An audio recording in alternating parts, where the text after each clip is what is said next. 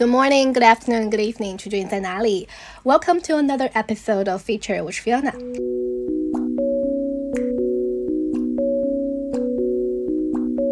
今天我们邀请了小黑来聊聊人生使命、使命感这个话题。起因呢，是我看到小黑在朋友圈里面问 有没有谁来找我录播客，然后我就毛遂自荐说我来吧。但是其实我一直没有想好跟小黑聊点什么，因为小黑身上有很多故事可以挖掘嘛，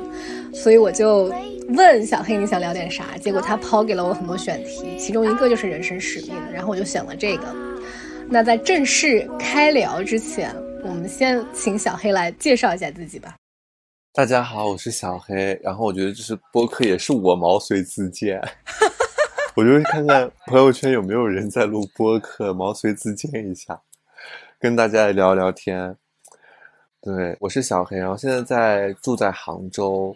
嗯，现在主要的工作呢是一个个体商业户，主要做一些跟艺术表达相关的工作，跟宗教研究一些。跟相关的工作，平时以做活动，然后做咨询为主吧。比如像做一些呃关于女性月经啊、死亡教育之类的一些呃艺术相关类的活动，主要聚焦在人的身体和人的心智层面做一些探索。对，然后也会做一些咨询。其实聊到人生使命，也是因为我发现今年。做咨询的很多伙伴都非常非常好奇这个事情，他们基本上都非常想要知道自己的人生使命是什么样子的。对，所以我觉得这个内容应该会，我也可以分享给他们，分享给那些可能比较好奇过去，然后来找做过咨询的朋友们，他们应该也会也想更多的了解一下关于使命的这件事情。那我我也来说一下，为什么我会在你给我的众多选题当中选了这个词儿哈。如果是听听我最近节目的听友们，应该也发现我可能最近也自己比较关注这个话题。还有就是我的一些读者啊、听友，其实其实也经常会给我留言，嗯，就像很多朋友来找小黑做咨询一样，就他们也会私信告诉我说，我真的很迷茫，我不知道自己该做什么，我能做什么。别人好像都有自己的所谓的天命使命，但是我没有，我很焦虑，我焦虑到没有办法做当下该做的事情。当小黑抛给我他说可以聊人生使命这个话题的时候，我觉得可以聊聊，为什么呢？就身边其实有很多人会会很坚定的，很会会很笃定的说，我的人生使命就是巴拉巴拉巴拉。但那个时候，其实我会打个问号。我通常会怀疑啊，正因为这东西很难拥有嘛，所以我会有打打个问号，我就会想，哎，这是真的吗？你真的拥有这个所谓的使命感吗？还是过阵子就变了呢？但是我因为我见过小黑，然后也有聊过天，我然后也一直在观察小黑在做的事情，我就是觉得小黑在做不管是死亡教育、性教育这些事情的时候，他整个人的状态是很平静的。就是很持续的平静的走在这条路上，然后我就觉得，嗯，不是在打鸡血，我觉得他的状态会让人相信他可以聊聊这个事儿，嗯，那我们就从这开始聊吧。首先想听听你自己会怎么定义使命感呢？说到使命感，可能在我人生的早些年的时间。我会觉得使命感是，呃，跟我们人生的自我价值是一样的，或者我觉得使命感就是我的自我价值，或者我是在这个社会的角色，或者是我的身份，好像就是我的使命感啊。就在我早些年前，那个时候我就会觉得使命是。我一定要去找的一个东西，就是我一定要知道我，哎，我在社会的身份是什么，我的角色到底是什么样子的。随着这个探索的过程，到后面我就会觉得使命它，嗯，不是价值感，然后也不是我的角色和身份，它好像是高于这些的一种，有点像是你的信仰，有一点像是你生命的信条，有点像用一句话来总结你生命，有点像你的墓志铭。再过了一段时间，有点像墓志铭的时候，那段时期我就会觉得使命是唯一的，是不变的。我觉得是，哎，当我找到我的使命之后，它应该不会发生太大的变化，我就可能一生都是按照这个样子去了。啊，不然的话，你总是变的话，你这个墓志铭写写哪句话呢？对吧？嗯后来又再去探索的过程中，我又发现，其实使命它会在不同的生命阶段和时期会发生变化。然后我又在想，那使命也会发生各种各样的变化，那每个使命之间是毫无关系的吗？每个使命之间就是完全不一样吗？然后我就纵观我每每个生命阶段，然后每个年纪给自己的所谓的那个使命的时候，哎，我发现好像并不是这样的，好像我每个年纪、每个阶段给自己定下的那个使命，或者自己感受到的那个使命，他们之间是有链接和联系的。然后每一条或者每一个使命都越来越、越来越、越来越靠近某个东西。就是那靠近那个东西是什么呢？然后我就把它，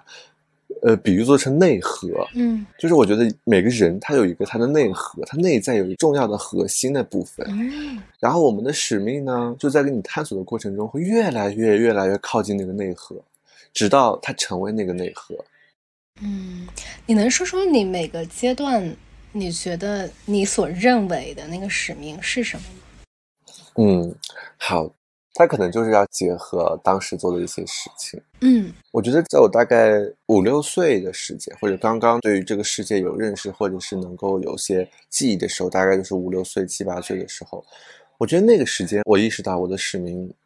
就是说跟我的家人、家族生活在一起，守护那片土地和森林。因为我小的时候是在森林里长大的嘛，就零到九岁，我都和我父亲生活在森林里，森林里，所以哦五六岁、七八岁的时候的使命，就会觉得说啊，我我要和家家族在一起守护那个地方。到七岁的时候，我突然间有一天我就困惑了，那个困惑就是，嗯我为什么活着？哎，我为什么不死掉？我为什么不离开这个世界？哎，为什么一定是我要活着？我就一直会很好奇这个问题，然后我就开始说，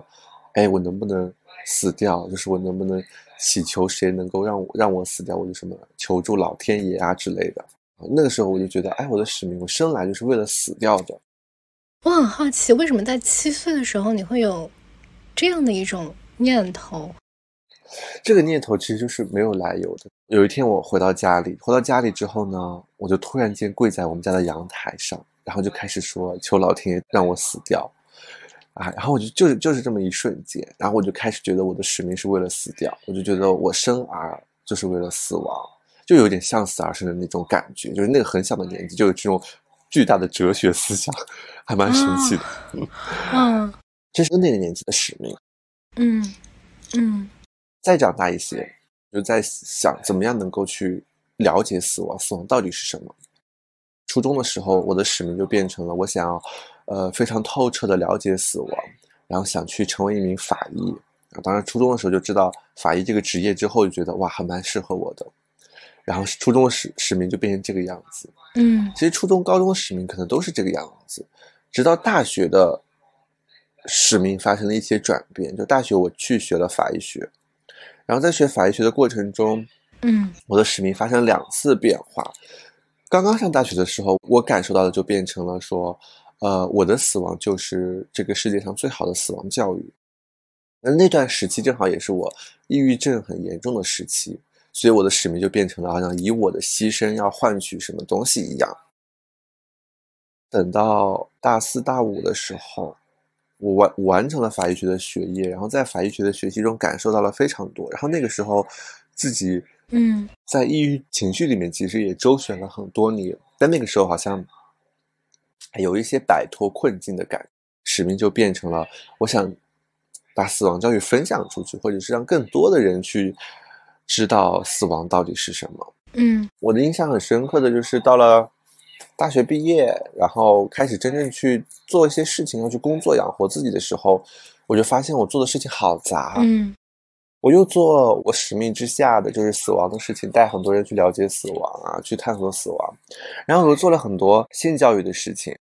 去乡村带很多青春期女孩儿学习呃青春期的知识啊，用身体去了解自己啊，去跳月经的舞蹈庆祝月经。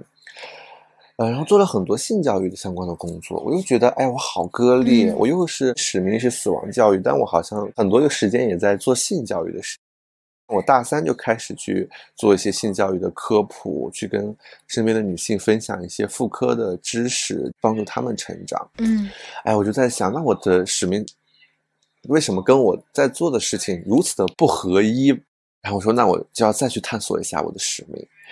然后我就去上了一个日本老师的课程啊，叫做“创造有意义工作工作坊”，这是专门去找人生使命啊。这里不是打广告好。然后我就那个时候觉得看到这个工作坊的招募，我觉得它很心动。我觉得它可以帮助我整合我在做的事情，再让我的人生使命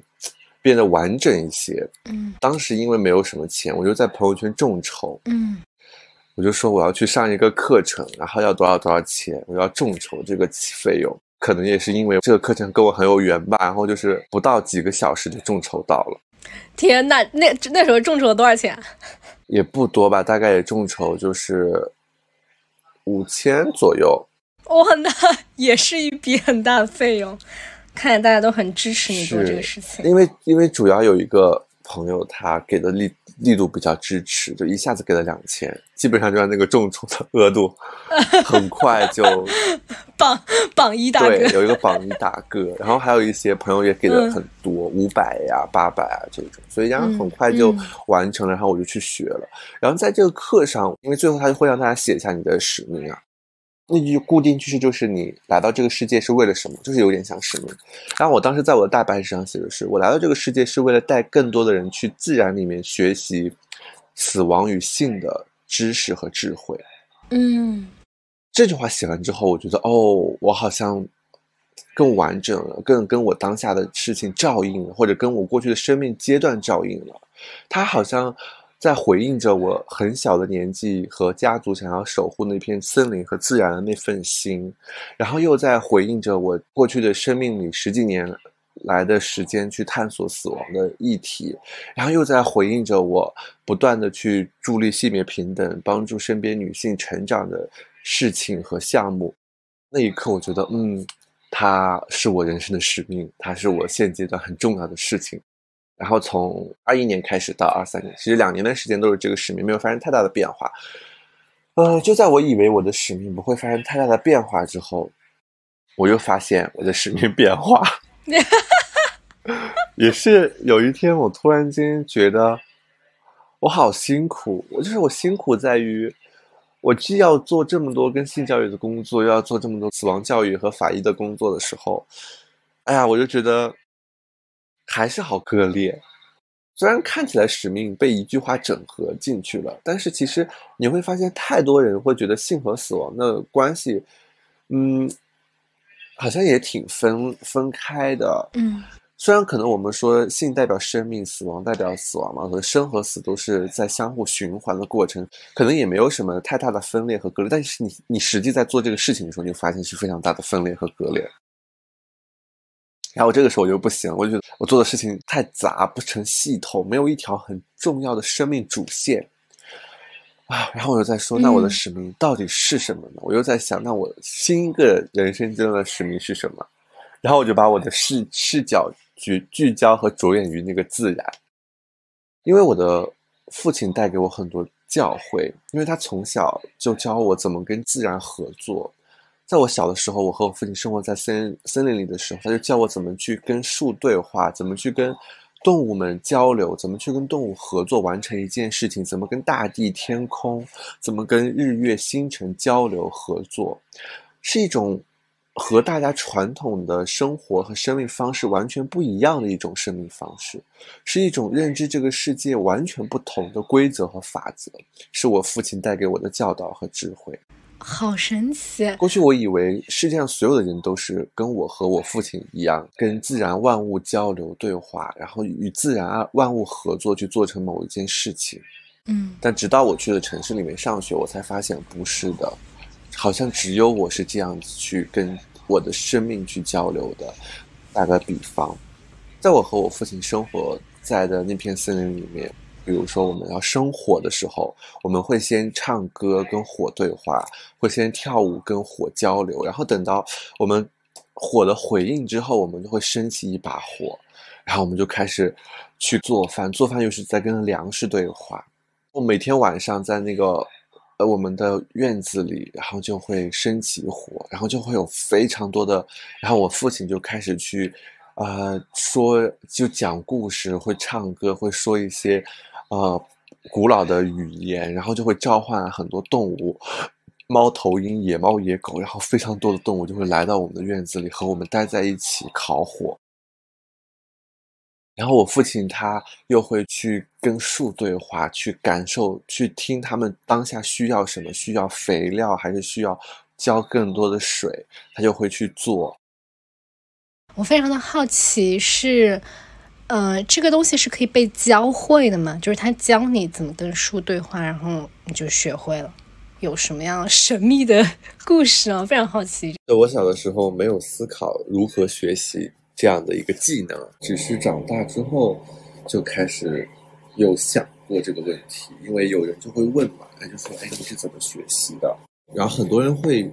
在说这样的事情是一种通灵啊，是一种巫术嘛。我也是只是长大之后才发现，哦，原来呃，我的家里家里人在呃那个时候其实就是做一些巫术的工作的。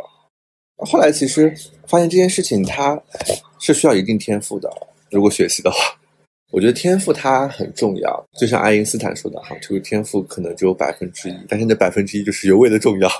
天赋很重要，但其实另外一个原因，我觉得那个时候也是因为我还是一个婴儿。我觉得从那个人质学的角度来讲，我觉得那个时候的孩子他是感官哈，我们说的五感，他是非常的敏锐和被打开的。可能是那样的教育环境啊，或者是我父亲那样的生活方式，他让我的。那些感感官得以发展，所以从这个角度可能说，是是是完全可以学习的。哦，我觉得可能就是别的伙伴他可能没有办法有这样的体验，是因为可能在小的时候的环境里面是有去让那些感官没有办法得到发展，所以他长大之后可能就会比较迟钝，迟钝可能听不到自然万物的声音。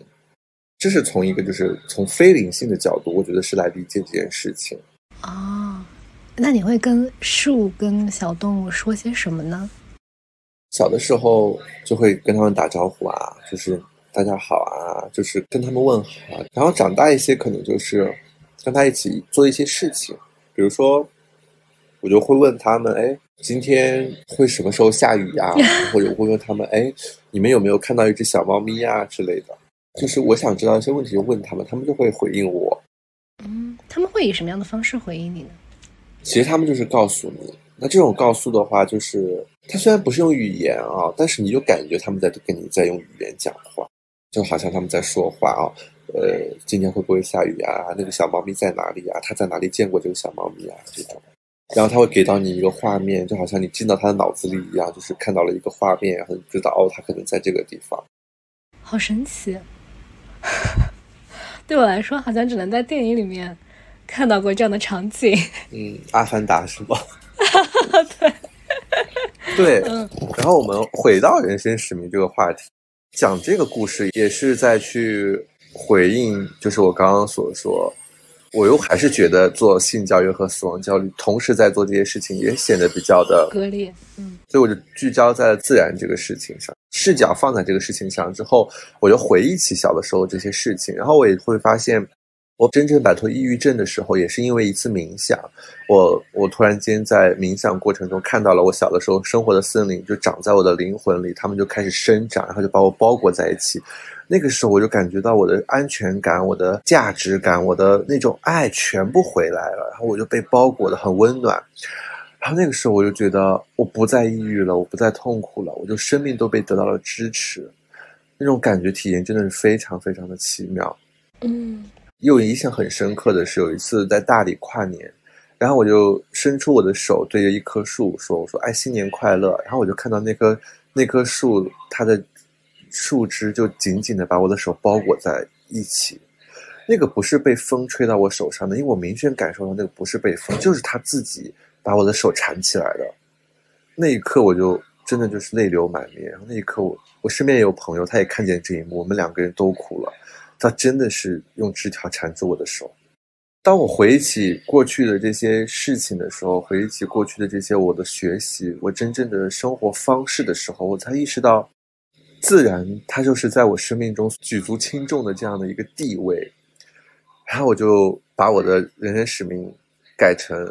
我要带很多人回到自然里去。当我说出这样一个人生使命的时候，我就发现哦，我的生命更加整合了，更加更加扎实了。就是过去做的，无论是性教育的事情，也是死亡教育的事情，它都在这个巨大使命之下，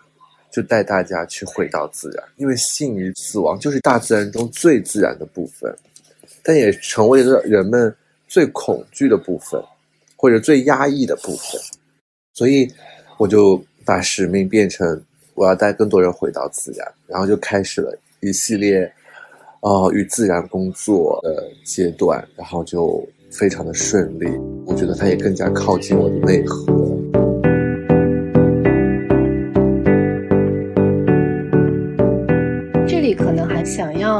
要小黑再补充一些，你刚刚前面一条线我觉得还挺清楚的，就是你聊到你为什么后来是去做死亡教育嘛？你后来又为什么会把性教育作为你的呃工作当中很重要的一个部分？他的那个刚开始的一个动机是什么？我觉得性教育的这个部分，我也不太清楚动机是什么时候开始的，就是当我上到大学。大三的时候吧，因为是医学生嘛，学习一些妇科学啊这种专业的知识的时候，那个时候我就突然间有一个想法，我觉得我应该把这种专业的知识分享给身边更多的女性，然后让她们能够关注自己的健康。因为我们在课上讲到很多女性身体的健康的问题，然后真的讲到很多的一种可以去自己做一些身体检验的方式，以及一些很有趣的知识，比如说。呃，你在做婚前的检测的时候，呃，要记得做一些什么样的检测啊？可能医院平时是没有的，但是你可以自己要求去做。比如说做一个什么甲状腺检测，包括对于月经的一些知识，就通过月经的颜色来去判断自己身体现在目前的呃情况是什么样子的。然后我在想，这些知识真的可以分享给很多的女性，帮助我身边的女性，让她们更好的了解自己的身体。然后我就开始。和我的高中同学的女性，就每天就跟她分享这样的知识，就跟她聊天，就跟她说，让她照顾好自己，然后去跟一些呃后面认识的朋友也讲。嗯，我就在想，为什么要做这件事情？因为我其实我发现，我过去的成长环境里，其实女性在在我在那个时候，其实帮助了我蛮多的。比如小的时候遭受校园霸凌啊，这种性别欺凌的时候，都是女性站在站出来，然后去阻止这件事情发生。然后给我很多力量，包括在大学的抑郁症的时候，也是身边很好的女性朋友一起支持我，然后去陪伴我，然后鼓励我，这样一个情绪漩涡里。然后当我自己有所好转，或者当我自己有一些平静平稳的这些生命状态的时候，我就想，哎，我要想去支持更多的这种嗯女性，支持我身边的女孩，就是就像她们支持我一样。然后我就开始做这样的，刚开始我觉得算是知识类的分享吧。但当时我也没有意识说一定要做一个什么平台，我觉得我当时对这个意识是非常浅薄的。当时觉得知识分享就是口耳相传就好了，就是跟大家说就好了。如果那个时候有一些先见之明的话，可能搞个平台什么的，现在说不定成为什么什么就会成为什么科普类的大 IP 吧。嗯，后来在大四大五的时候，得到了一个机会。去格莱美银行去做调研和工作。格莱美银行是专门做女性经济赋权的一个公益组织吧，算是它来自于孟加拉国，然后专门去帮助的就是贫困地区的女性的成长，通过给呃女性发放小额信贷的方式，让他们有自己的钱，让他们去做生意，然后他们有自己的钱，有自己的事情的时候，他们就会在家庭和一个地区有就会有说话的权利和他们的。嗯，地位会得到提升，这样他们就可以更加的平等的与男性对话，与家族对话。我又去有这样一个机会去格莱美银行去学习和调研和生活一段时间，然后那个时候就在格莱美银行的帮助下，和他们一起去，呃，帮助那个徐州的村庄进行女性经济赋权，就真的把钱发给他们，然后定期组织他们小组会议，然后聊一聊自己的生意生意情况，然后再去。分享分享佳佳的那种致富经验。然后我会看到很多女性，在有了钱之后，在做生意之后，她们真的很自信，更加愿意表达自己，更加不会觉得自己是，呃，家庭主妇，或者说是一定要为嗯家里人，就是要做出那么多服务，她可以选择自己的生活状态。然后那个时候我就觉得这件事情真的很好，但是呢，我又会觉得自己不擅长做经济类相关的任何工作。虽然我觉得父权女性这件事情很棒，但是我又发现他们用的方式是用经济去嗯父权女性的时候，我觉得我觉得我做不了，因为又又要考虑很多金融学相关的内容，要考虑贷款更多的内容，啊，我就觉得我都没有弄清楚每个月自己的收入该如何去分配，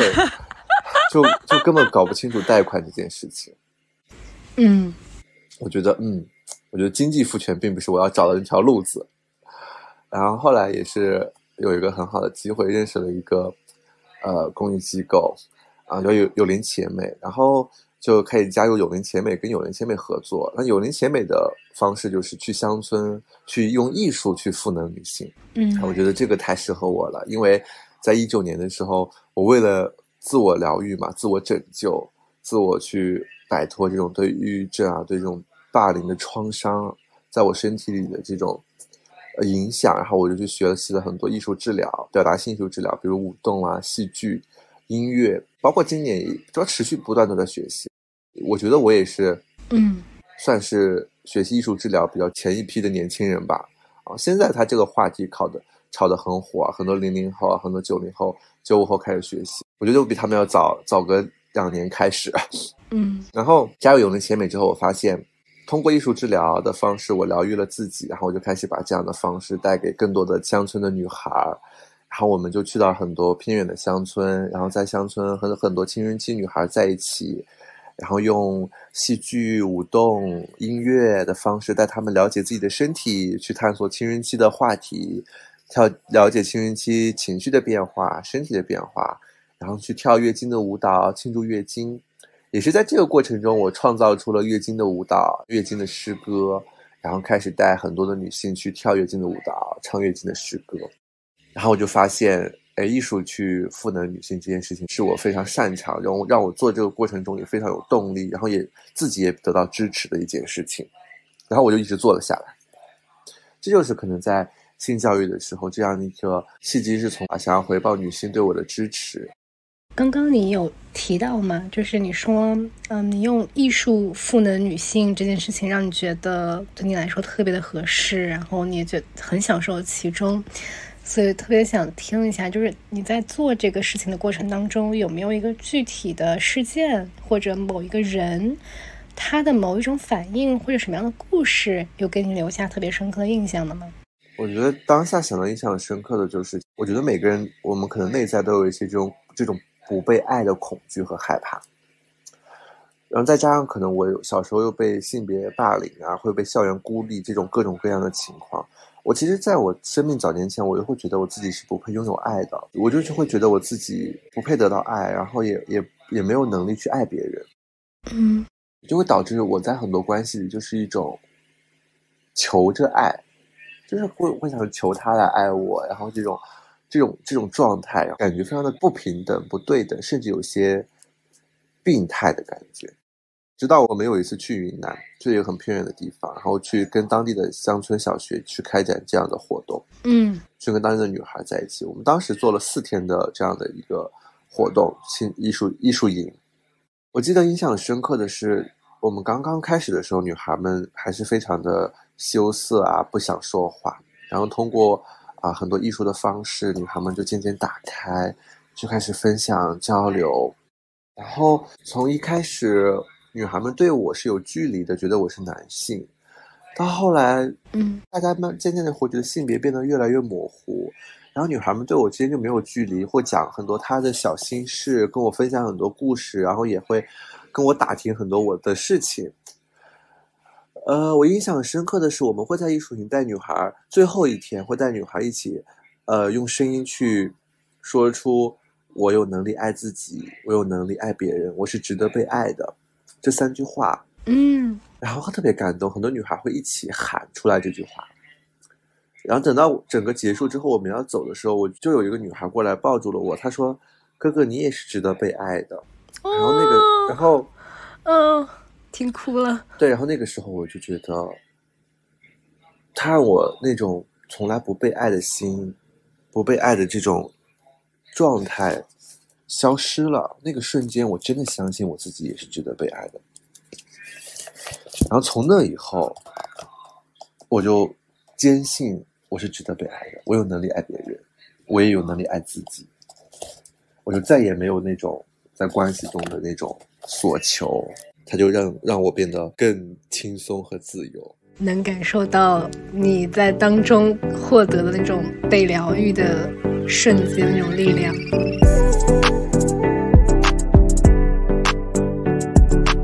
刚刚我们聊完了你为什么做死亡教育，然后为什么做性教育的这两条线，然后你中间体会到割裂，然后最后又回归自然整合。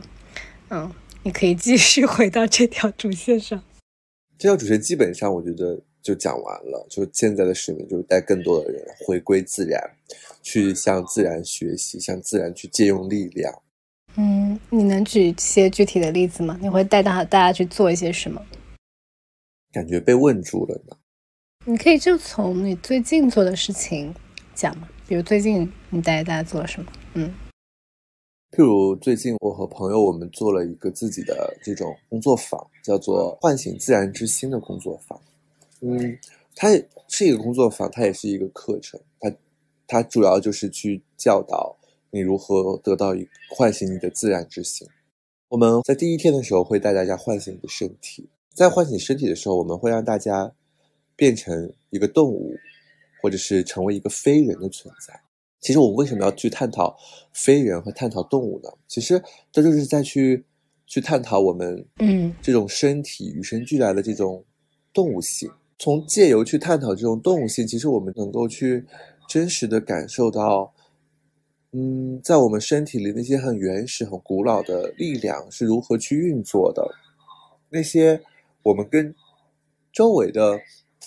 动物的生活方式是什么样子的？我们内在的力量，它如果被呈现出来，比如说我们用身体变成一个动物的时候，我们就会不自觉的会展示出那个动物的羽毛、爪牙、牙齿、爪子。这个过程其实就是展示你内在你原本就具有这种力量。其实，在第一天我们所探讨的就是唤醒自然给我们的礼物和馈赠。其实大自然给了我们一个很重要的礼物，就是我们逃避和进攻。就很多时候我们在遇到危险、在遇到伤害的时候，我们其实是有一个防御机制的。这个防御机制其实是自然送给我们的礼物。那这个防御机制是有两种，一个是逃避，一个是进攻。那很多我们的教育、我们的生长环境，它让我们不自觉的会逃避，它不让我们进攻，它不让我们伤害，不让我们战斗。不让我们去发生冲突，我们很多人会觉得，哎，冲突是不礼貌的，去打别人是不好的。但其实这个时候，我们就丧失了大自然给我们的一种礼物，就是我们有进攻的力量、进攻的能力的。我们从第一天去探讨身体的动物性，去。让身体变成动物的时候，我们就是去展示我们那部分进攻的力量。我们倒不是说真的我们要去打架，我们真的要去伤害别人，只是我们要让自己和别人知道，如果我们遇到危险，我们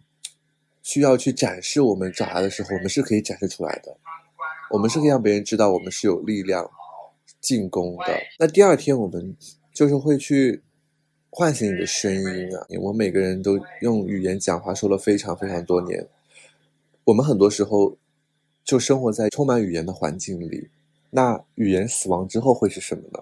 其实我们第二天就教大家唱歌，教大家吟唱，嗯，教大家去，嗯，让语言死掉，然后去唱出你本来的声音，去跟自然沟通，去跟外面的雨声沟通，去回应雨的声音，回应外面树叶的声音。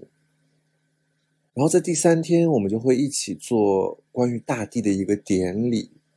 去将更多的感受更多自然的力量，我们就是学习如何打开我们的心，去给跟自然万物唱歌跳舞，然后在这个过程中听到他们的回应。当然，这是我们在三天最主要会做的事情。同时，我们会做很多非常古老的典礼和仪式，这些仪式都是来自于先民，很多古老的部落，来自于南美、非洲、北美、西伯利亚，非常古老的一种仪式。我们会做很多这样古老的仪式，通过用仪式的方式去探讨为什么先民要做这些，为什么我们生命中要需要做这样的一些典礼和仪式。用这样的典礼和仪式寻找那种神圣的感受，这是我们在最近端午节在做的一个工作坊课程的方式。其实，在这个结束之后，大家，呃，每个人有真的被支持、被滋养、被大自然的爱深深的去包裹着。这是我会带大家做的事情。我也会带大家去感受这种二十四节气的变化，去用。二十四节气的变化，去生活，去感受这种节气的能量是怎么去引导我们生活。比如说，为什么六月份开头的时候我们说比较忙？六月份为什么比较忙？因为六月份有芒种，我也是在芒种期间非常的忙。芒种这个节气本身就是一种很忙碌的能量嘛，就是要赶紧去做事情。因为有一个节气的说法，就是如在芒种的时候，你要再去种植一些。作物的，如果你在芒种不不种植的话，你就没有再也没有机会了，因为外面以后的天气会越来越热，那种植物是成活不了的，所以也就意味着，其实芒种它是一个好做事情的时机，所以要赶紧把一些事情赶紧落地，赶紧做了，因为接下去的话可能就没有那么好的机会了，所以芒种的时候会觉得特别特别的忙碌。嗯，所以每个二十四节气会做一些活动，会带大家去首先庆祝这个节气，然后去感受这个节气所传递的背后的意义，然后再去用这样的节气去指导自己的生活。然后你会发现，你跟这个自然的周期，你的生命就会离得越来越近。然后你会发现，你跟月亮的周期也会变得越来越近。你生命的很多这种激素啊，你生命这种情绪啊，就会跟这种万物天地有非常深刻的链接。会有那种参加完了之后，好像觉得没有什么改变的，或者没有什么感受的人吗？嗯，那倒不会，没有遇到过这种情况。那就是可能来的时候，大家已经在思想上达成了，也不能说是共识吧，就是可能来的人本身是那种更偏向于敏感的、五感比较打开的，是这样吗？其实也不是，也不是说偏向于敏感受很敏感的人。就我觉得，一方面是我我们所带给大家的课程内容，或者是整个知识体系是非常扎实的，是非常成系统的，是非常循序渐进，能够让你去从零到有的。嗯。第二个点就是，其实很多人都在去跟自然表达。我们人类其实从小到大特别喜欢跟自然表达。举个例子，我们小时候就会经常说：“老天爷呀，我的天呐！”就是在跟天对话，对吗？包括现在的年轻人越来越喜欢去户外、去徒步、去光脚踩草坪、去抱一棵树，一直都在向自然表达，只是他们听不到自然的回应，只是很多人听不到自然的回应。所以我们在这样的带大家的学习的过程中，很大的一个事情就是，我们传递给大家、分享给大家如何去听到自然的回应。无论是寻找那个动物的身体，寻找你本身的声音，还是去寻找一颗清晰明了的心，都是在教你怎么去听到自然的回应，怎么去听到大自然如何回应你的。这样的话，就不再是你所谓的你一味的表达，一味的是你再去跟自然说话，你听不到自然那种孤独感，你会获得一种你的事情一直被回应的这种支持和归属感。这其实无关于你的感受是否是敏锐的，你都可以感受到自然对你的回应。这个过程中是要你放下你作为人类那种自大的我。当你心里一直带着一种我是人类，我是高级动物，我是这个世界的主宰，我是这个世界的主人，我是这个空间的主人的时候，就听不到周围环境和自然对你的回应，你只能听到你自己的声音。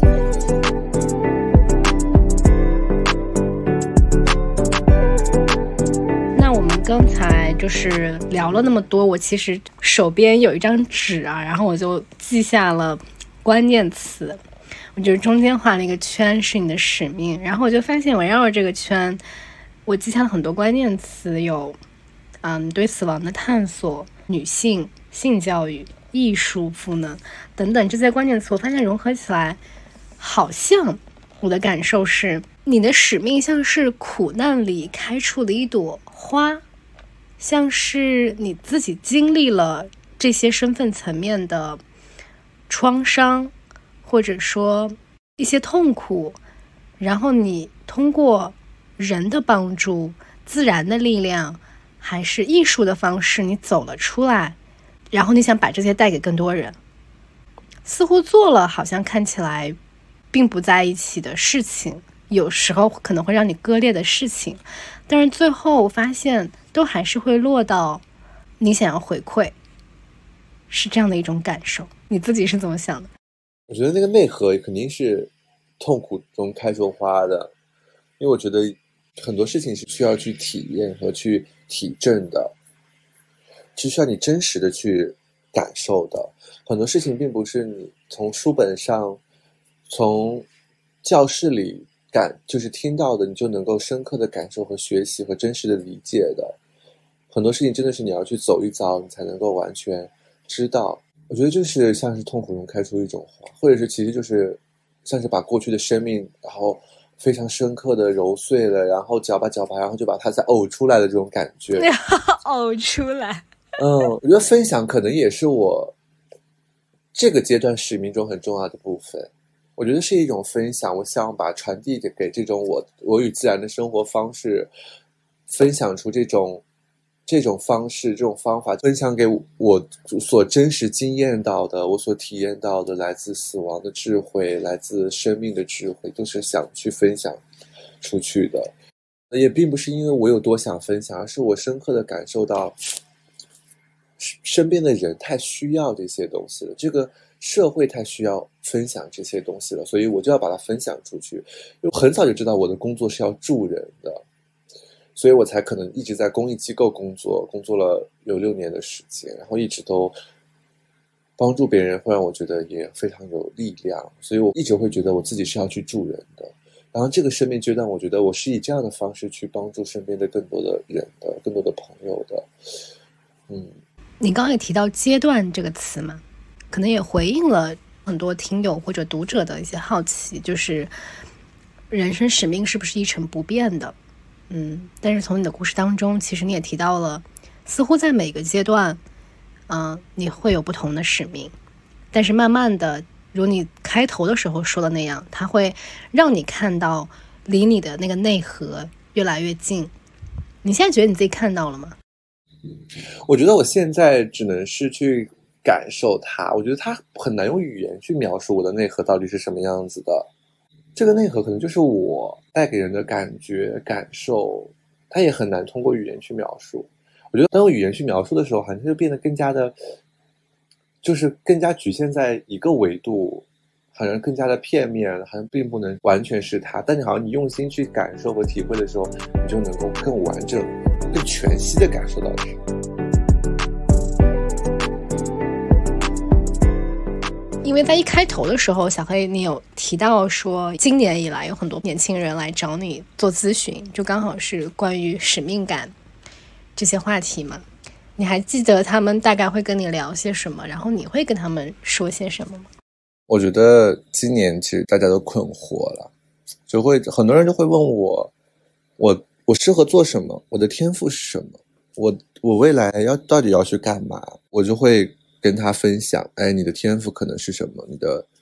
呃，使命可能是什么？然后你要去怎么样去踏入你的这个使命？就比如说，有一个之前有一个朋友，他就也问我这个问题，上半年吧。然后我我我看到的是他的天赋和使命，他是去跟文字有关的，可能要成为一个作家之类的。我就分享给他，我说你的天赋是使命，是在写作这一块，你需要去写作，去分享很多你生命的东西的。然后他当时听到这个的时候，他就觉得他很触动。他说，他很小的时候是特别爱写东西的，只是后来他不敢写了，因为觉得自己写的东西不好，然后或者说他总是拿我被很多一套标准去评判自己写的东西，他就不敢写了。然后当我说出这个事情的时候，他觉得他其实还挺想写的，他其实很喜欢去书写，做完这次咨询之后，他就开始去踏上他的书写之路了。然后他现在从一个不敢写，已经成为一个带别人去自由书写的书写疗愈师。我觉得这个变化还是非常的大的。就是当我告诉他他的使命是什么，以及他要怎么去做的时候，然后其实很多人他也有这样的问题，然后我就会跟他讲，其实我其实我跟他我看到他的天赋使命是什么之后，我告诉你之后，其实你。一定要去在这个事情上下功夫的，你就会有很快的改变和蜕变，你就会越来越被滋养到，因为你在做你真正自己热爱的事情。就比如说这位伙伴，他通过书写，就就真的越来越支被自己被支持到了。但有的伙伴可能我告诉他你的天赋是什么的时候，他其实他回到家里之后，他就开始被别的事情给充斥着，他就没有时间去探索他的天赋，他就又开始忙碌起来，所以就导致他。可能很久很久也没有什么太大的变化。嗯，所以你是能够看到一个人他的天赋，是他小时候或者他的前世或者什么样嗯生命当中的一些脉络所告诉你的吗？这可能就是一种巫术吧。哦，懂了，懂了。对，行，嗯嗯，好神奇哦。或者说，抛开这种玄而。胡胡旋的东西的时候，我觉得寻找我人生使命，就别人会跟我问我，然后我就可能会分享。我觉得就是你要去觉察你你内心的一些很纯粹的念头和愿望。就比如说我们小的时候，有一天我们说啊，我好想画画当画家，我想当老师，我想做蛋糕，我想开个咖啡店，就是一种。突然间，猛的一下，很纯粹的这种愿望，这种很纯粹的愿望，它可能代表着你生命的一些内核的一些特质，它不一定说你真的要成为一个老师。可能你纯粹的那种愿望，说想成为一个老师，可能它代表着你内核那部分想要去传传递、分享的那部分特质。比如说，你想开一个咖啡店，可能你就传递着你内核那种想要创造一个家园的这种特质。所以，其实当你有这样的一些很纯粹的愿望的时候，你可以把它记录下来，然后不断的去。去挖那个凿那个井一样去探索这个愿望，然后去慢慢的通过这个方式靠近那个你的内核，然后你就能够感受到可能你的一些天赋、你的使命，它大概是什么样子的，然后再去看一下能不能结合你现在在做的事情，它可能慢慢就出来了。嗯，所以在这里我是不是可以理解为，就是一定要跟随或者倾听自己内心的感受？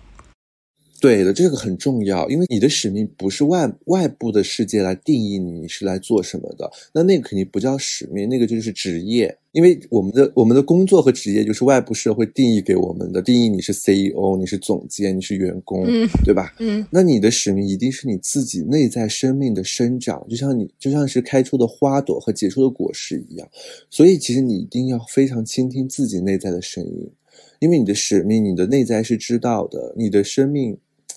是你自己的，所以你不能总是听外面的人，他们的使命是什么？自己在想，哎，自己是不是也有可能是这个使命，然后去做了？其实更多的是要听自己内在的声音，去听自己那些纯粹的想法和意愿，然后通过那些想法和意愿，不断的去思考这些想法和意愿背后的那些关于我生命的特质和本质是什么。当你越来越去挖掘的时候，那个使命可能越来越就会浮现在你的面前。像我们录这期节目之前嘛，也有听友他给我们发来问题哈，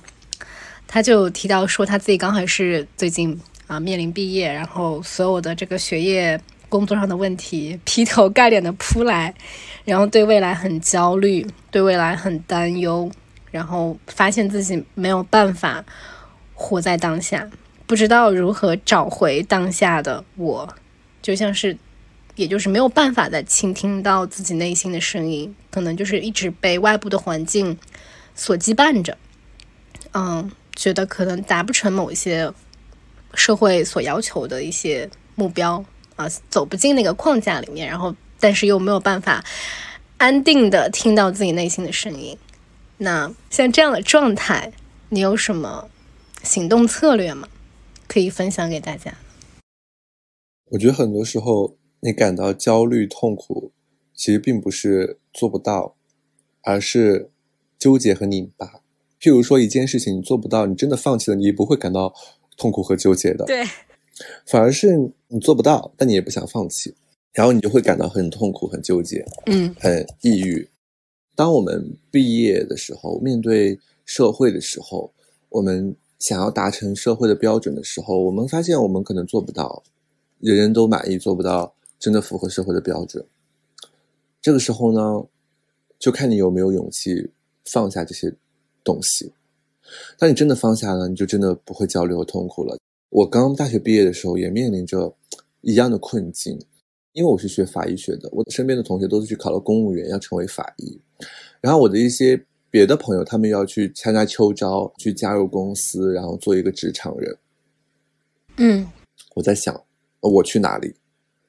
我也我也我我我也很纠结。我想想，我考公务员吧，嗯然后嗯但是我有我有在公安局待过一年，我发现那样的生活不是完全不是我想要的，所以我一下子就排除我不要考公务员，我会果断放弃。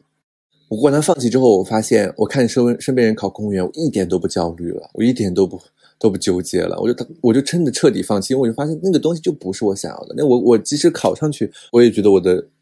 我的生命会黯然失色。然后我就在想，那我也去参加秋招吧，去进入一家公司当职场人吧。然后我就投了很多呃简历啊，然后我就去面试了一些还不错的、比较大的公司，也有一些失败世界五百强的公司。嗯，我觉得面试的效果也挺好的，很多公司我都能嗯到第三轮，但是总是到到后面的第三轮的时候会，大家就会问很多问题嘛，然后我会发现我思考问题的方式跟这些商业社会跟这些公司的人，他们思考问题的方式是不一样的。我所在意的和他们也不在意，或者说我的逻辑和他们逻辑都不一样。就很多次这样的秋招面试，让我清楚的意识到，完蛋，公司也不适合我。哎，你能举个例子吗？比如你哪些问题让你觉得特别的格格不入？具体是什么我都已经记不太清楚了，过去很久了。但很多时候他们很在意商业的那套效率，呃，商业的那套呃盈利。嗯但我很多时候回答就是在意环境、空间、人与自然。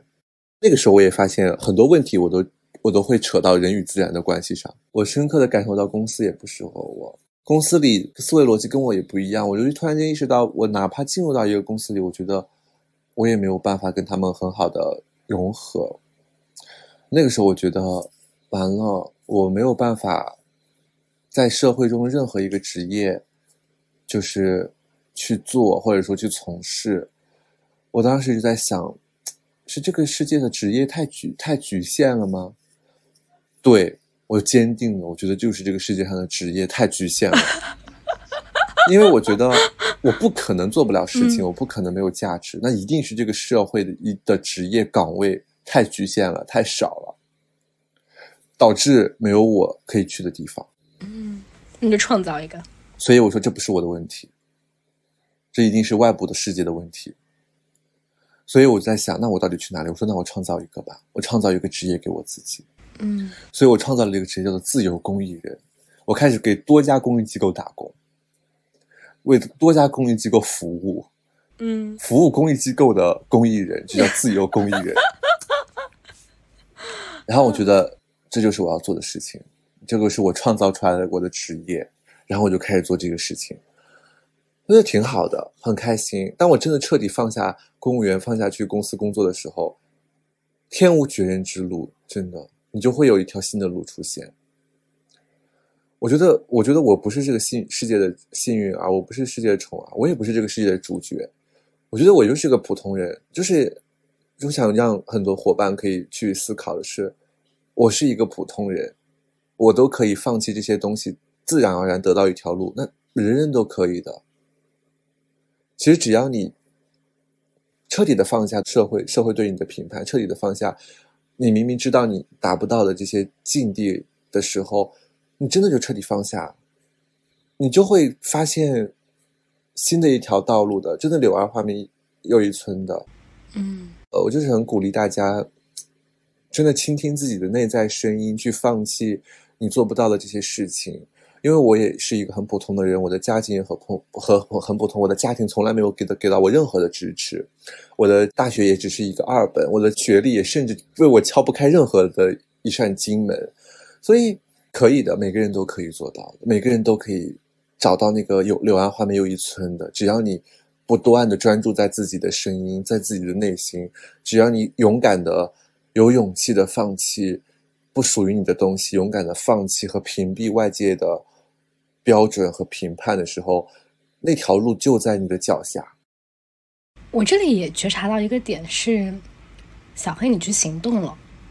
你说你也被之前外界的声音所裹挟的时候，你去做了，你就去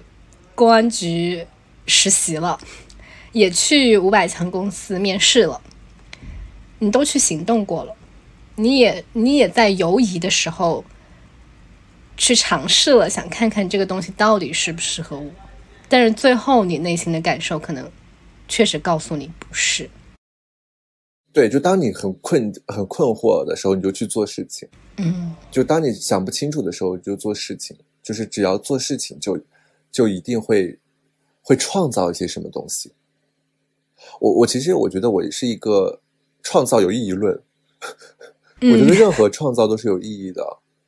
任何事情它都是我们创造出来的。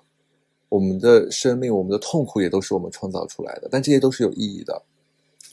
所以。我一直都是说的，当我困惑的时候，我就去做事情；当我困惑的时候，我就去做一个事情。那那就是因为一次一次这样的采取这样的方式，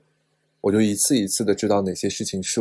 我擅长的，哪些事情它不是我擅长的，哪些事情是我要去做的，哪些事情不是我要去做的，我就会越来越清楚，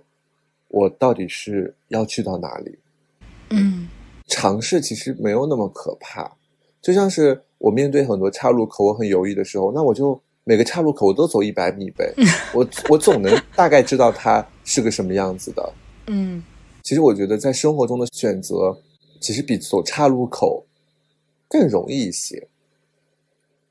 因为走很多岔路口的话，其实可能前一百米大家的自然环境都还挺像的呢。但是其实，在生活中，你的很多选择，你你去尝试，可能一天之后的体验。都不一样，就比如说这家公司和那家公司的氛围都都不一样，你只要进到他办公室，你都能感受得到，你甚至都不用走一百米。所以就是很多事情，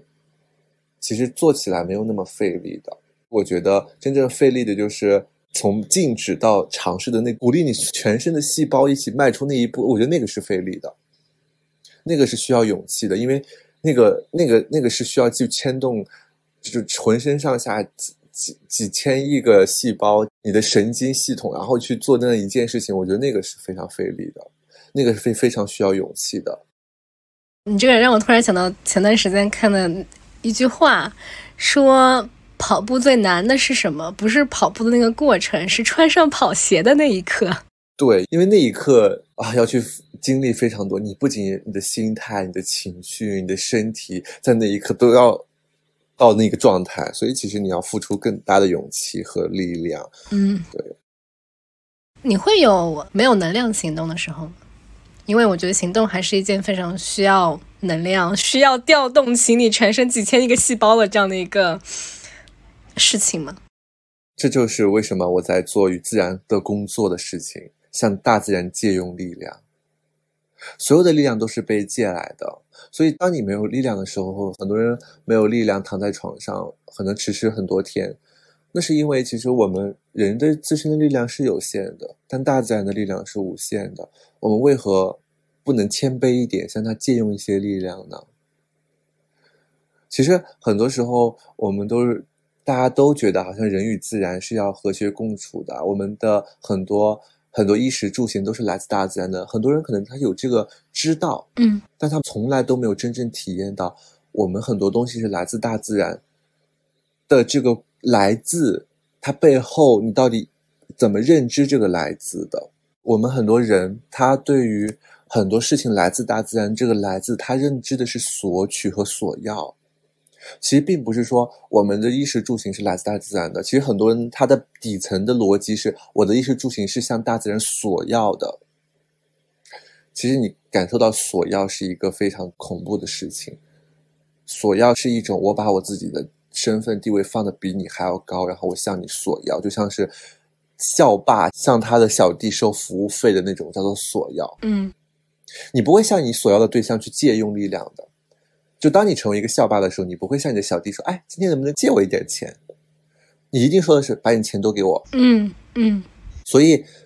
那个时候，这种意识的底层逻辑的不一样。当你作为一个校霸，你被另外一个校霸打了，然后就受伤的时候，你是完全爬不起来的。你感觉你毫无支持，就是一种树倒猢狲散的感觉。但我们在传递的一种生活方式，我跟我父亲的生活方式，我们家族的生活方式是一种借用。我们把那个自然放在更高的地方，我向他借用。我们吃饭，我们会先问他们，我们会先唱歌，会先邀请他们来。我们生火的时候，我们都是向大自然借用这个东西。我们唱歌的内容可能意义就是，我们向你借用一些火，你今天愿意给我们一些火吗？那如果说我们升起来了，我的父亲说：“哎，我们今天借到火了。”那如果我们今天没有升起来，父亲说：“哎呀，今天可能这个时候他们没有借到。”那我我爸爸就会说：“那我等一下再来借一下吧。啊，好拥抱无常的感觉。”我们是一种借用的关系，所以当我们借用的时候，当我有一天，哎呀，我生病了，我没有力量躺在这个的时候，仍然感受到我被支持，大自然会主动把力量借给我的。嗯所以我觉得我我没有那种很虚弱的情况，我觉得我一直都被支持着，被滋养着。即使很虚弱的时候，我也会觉得来自大地的一股力量把我的身体撑了起来，做了起来，啊然后去去我的生活。当我没有力量的时候，我也觉得雨水会侵刷我的身体，然后让我的头脑清醒。天空会把太阳送给我，太阳会借用它的力量去点燃我的内在的这种火焰，然后我就开始我新一天的循环。我觉得我这是我们一直在传递我们跟自然和谐共处它的本质。其实大家都听过，都知道，但是没有真正的体证过，他没有去思考那个背后是什么。因为我们现代文明、现代的这种教育和过去过去你的生活习气里面是没有借用这个概念的。其实，其实很多时候都是索取和索要的。嗯其实大多数人和自然的关系真的是索索要的关系的，就是这个这个点就可以体现在我们对于我们周遭的环境都是这个样子的。其实很多人都会说，我要一个什么什么样的房子，我要一个什么什么样的公司的氛围。其实大家对于环境就是所要的，我要我的周围有公园。其实我们周围的环境就是一个小小的自然。其实我们当真的你你去觉知觉察自己的内在的时候，很多人会发现，他与自然的关系是索要的，不是借用的，不是把自己那部分我放下或者放得更低，很谦卑的，他没有那颗谦卑的心啊。但其实这个事情很难，你说对对，放下自己的这种 ego，很多 ego 它很明显，你肯定很容易就觉察到了，但很多 ego 它不明显，你肯定一辈子都觉察不到。就譬如说，我刚刚说，我们觉得衣食住行是来自大自然的，就这句话，其实这背后很巨大的 ego，其实大家都看不到的。嗯。可能呃，我今天把它提出来，其实很多人就嗯意识到，哦，原来这背后是是有一个这样的这种这种转变在这个地方，然后他可能哎今天就重新的去转变一下思维，你可能会觉得你的生命就因此不一样，因为境随心转嘛，你的心变了之后，你的境就立刻发生了变化。一念之间。是的，好呀，哇！我发现我们今天已经聊了一个半小时了，我觉得我们今天这期节目也差不多就进入尾声了。最后，小黑还有什么想说的吗？我想说的就是刚刚想分享的那一部分很重要的那部分，其实它它关于很多，它是我们很多我们内在的本质，就是我们对于死亡的困惑，对于性的压抑，对于我们没有安全感，我们感到不富足，对于我们没有支持，我们的孤独感，其实很多很多这种我们生命中所能感受到的这种低频的能量、生命的匮乏感，它的本质都回归于你与你环境的相处方式。其实真的很简单，就是你与自然的关系。所以我希望的是，有很多的人可以去重新的去思考你与自然的关系应该是什么样子的，或者是创造属于你与自然的一种生活的方式。我也非常的想不断的去分享和去传递我与自然的生活方式是什么样子的，我是如何学习的。我还想把这样的过程分享给每一个人，这样每一个人他都可以学习这样所谓灵性的、所谓很玄乎的这种与自然的生活方式，所谓一种像是阿凡达宇宙的。这样的生活方式，我觉得还是人们很需要的。小黑开个播客吧，开个播客，开个播客又又多增加一个工作内容。